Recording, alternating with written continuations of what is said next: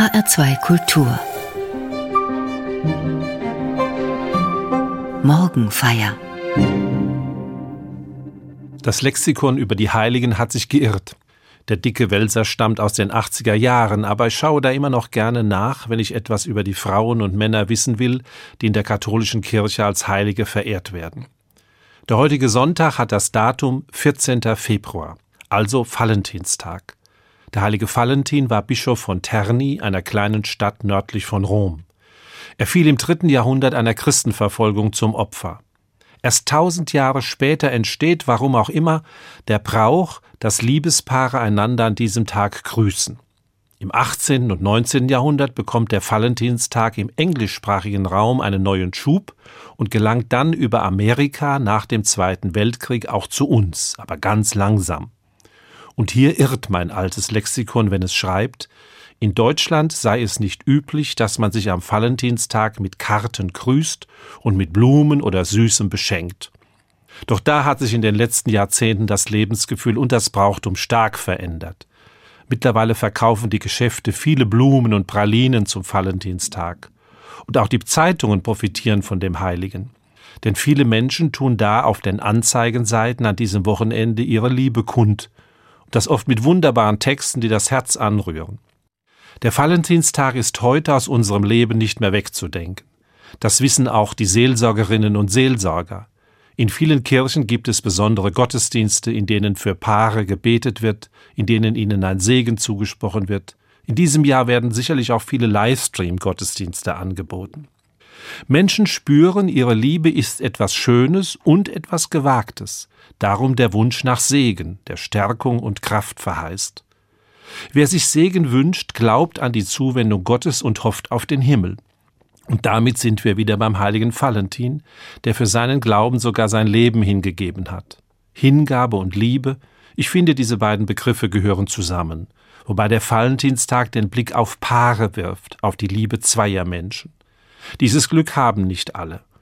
In einem Pfarrbrief las ich, dass die Gemeinde am Vorabend zu einem Gottesdienst für Alleinstehende einlädt.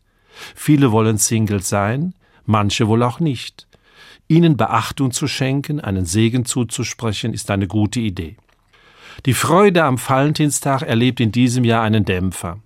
Die Corona-Krise setzt Grenzen, die wir nicht gewohnt waren. Manche Paare werden sich freuen, den heutigen Tag ruhig verbringen zu können. Andere vermissen Familie und Freundeskreis. Aber Grüße per Post oder Social Media oder der Zeitung sind möglich. Kleine Geschenke, Gebet und Segen. Ich bin mir sicher, der Valentinstag überlebt die Corona-Krise, denn Menschen finden immer Zeichen und Worte für ihre Liebe.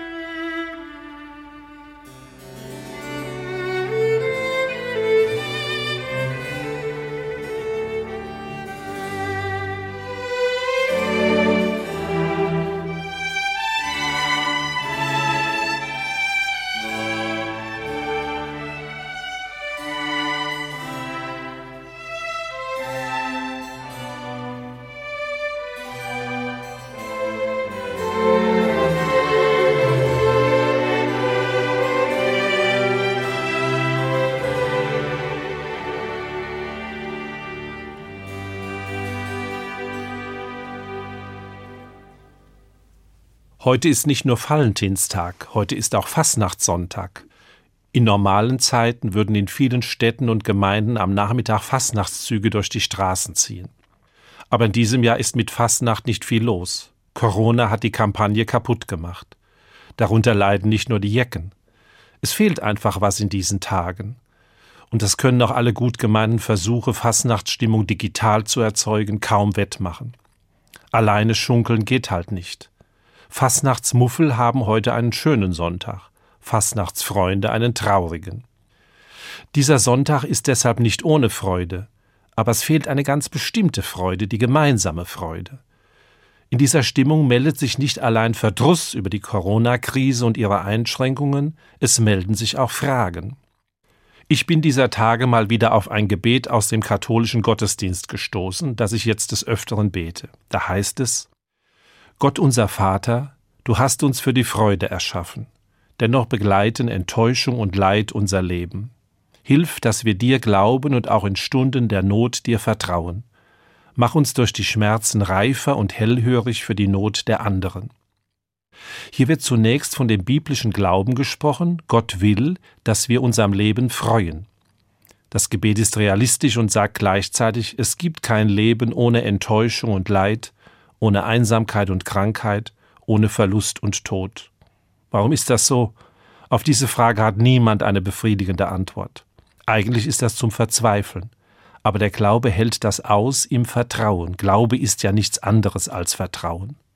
Davon spricht das Gebet, wenn es sagt, Gott soll helfen, dass ich mein Vertrauen nicht verliere und nicht den Glauben, dass er in allen Situationen des Lebens bei mir ist, auch in den schweren. Und dann formuliert das Gebet noch eine interessante Bitte. Mach uns durch die Schmerzen reifer und hellhörig für die Not der anderen. Dahinter steht die Erfahrung, dass Krankheit, Leid und Schicksalsschläge den Menschen nicht automatisch runterziehen. Diese Situationen sind schlimm, manche verzweifeln daran, manchmal aber wachsen da Menschen über sich hinaus, übernehmen neue Verantwortung für sich und andere.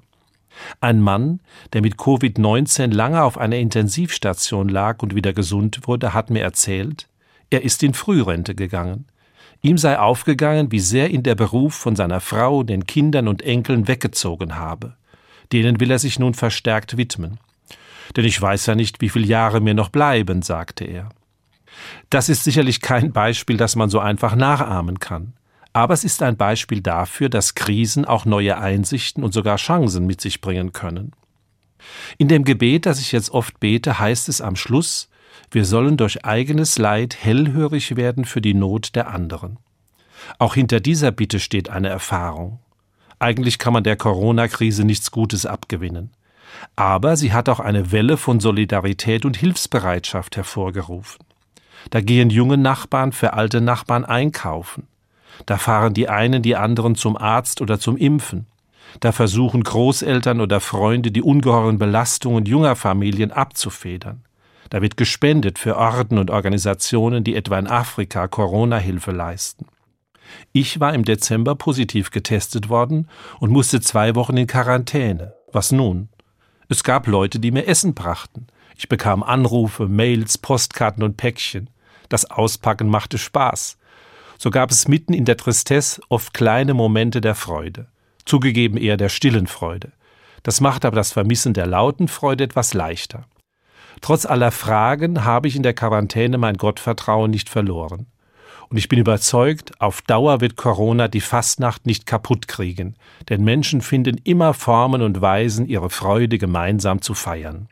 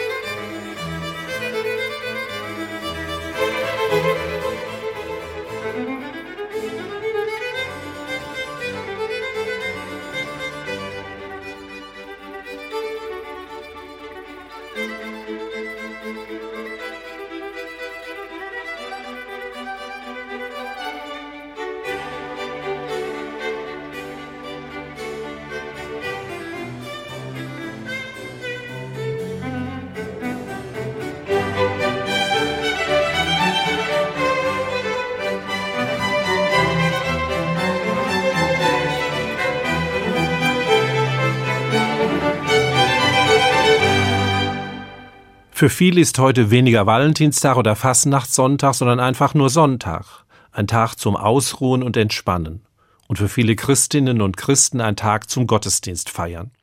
Im katholischen Gottesdienst werden heute Verse aus dem ersten Kapitel des Markus-Evangeliums gelesen. Da heißt es: Ein Aussätziger kam zu Jesus und bat ihn um Hilfe.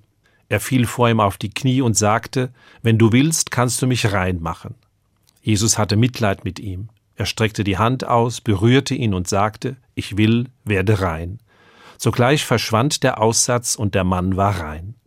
Jesus schickte ihn weg, wies ihn streng an und sagte zu ihm, sieh, dass du niemandem etwas sagst, sondern geh, zeig dich dem Priester und bring für deine Reinigung dar, was Mose festgesetzt hat, ihnen zum Zeugnis.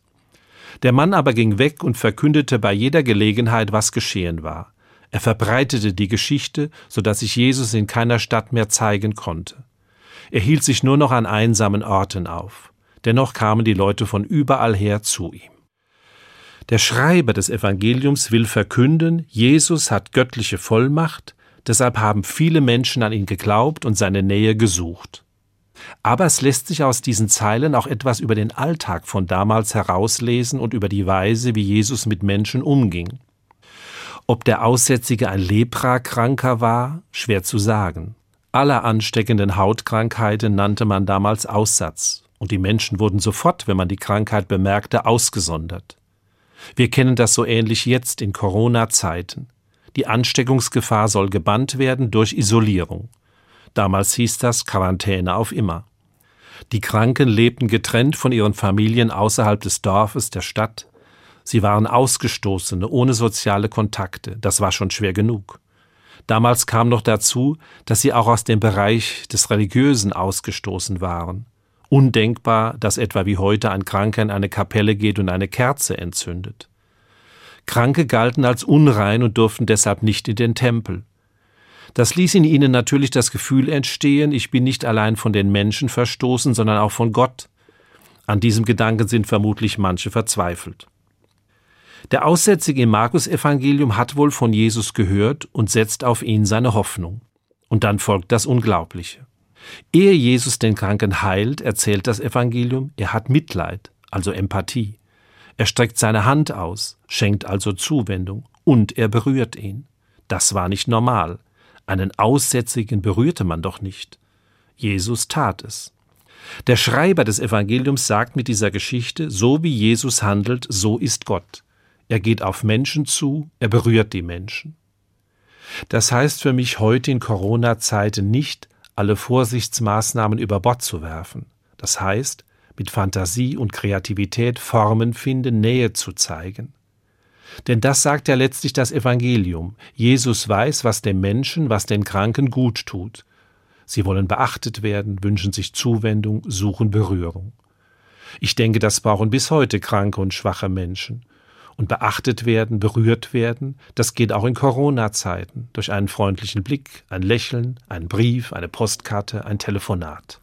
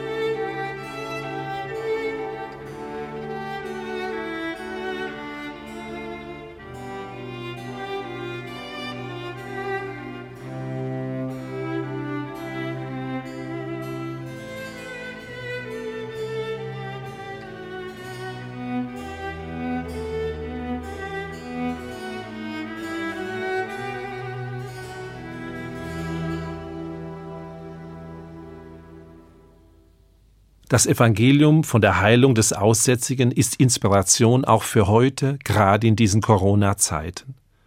Der Blick auf Jesus macht Mut, vorbehaltlos auf die Mitmenschen zuzugehen, besonders auf die Kranken. Das heißt sicher nicht, dass ich blauäugig sein soll. Klar gilt es, Ansteckung zu vermeiden. Aber ich versuche immer neue Formen zu entwickeln, um im Abstand Nähe zu zeigen. Die braucht es.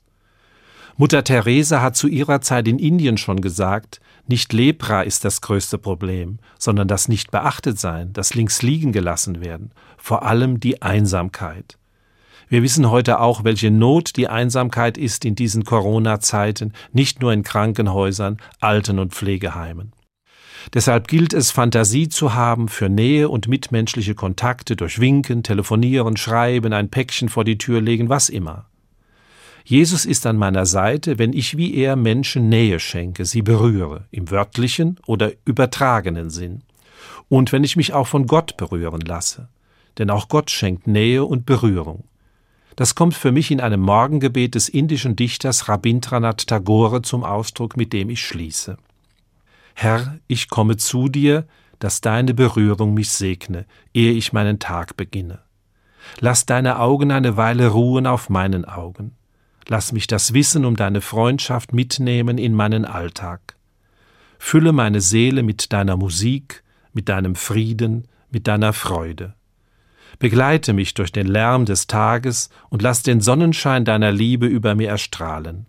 Herr, lass im Tal der Mühen Früchte reifen in Fülle.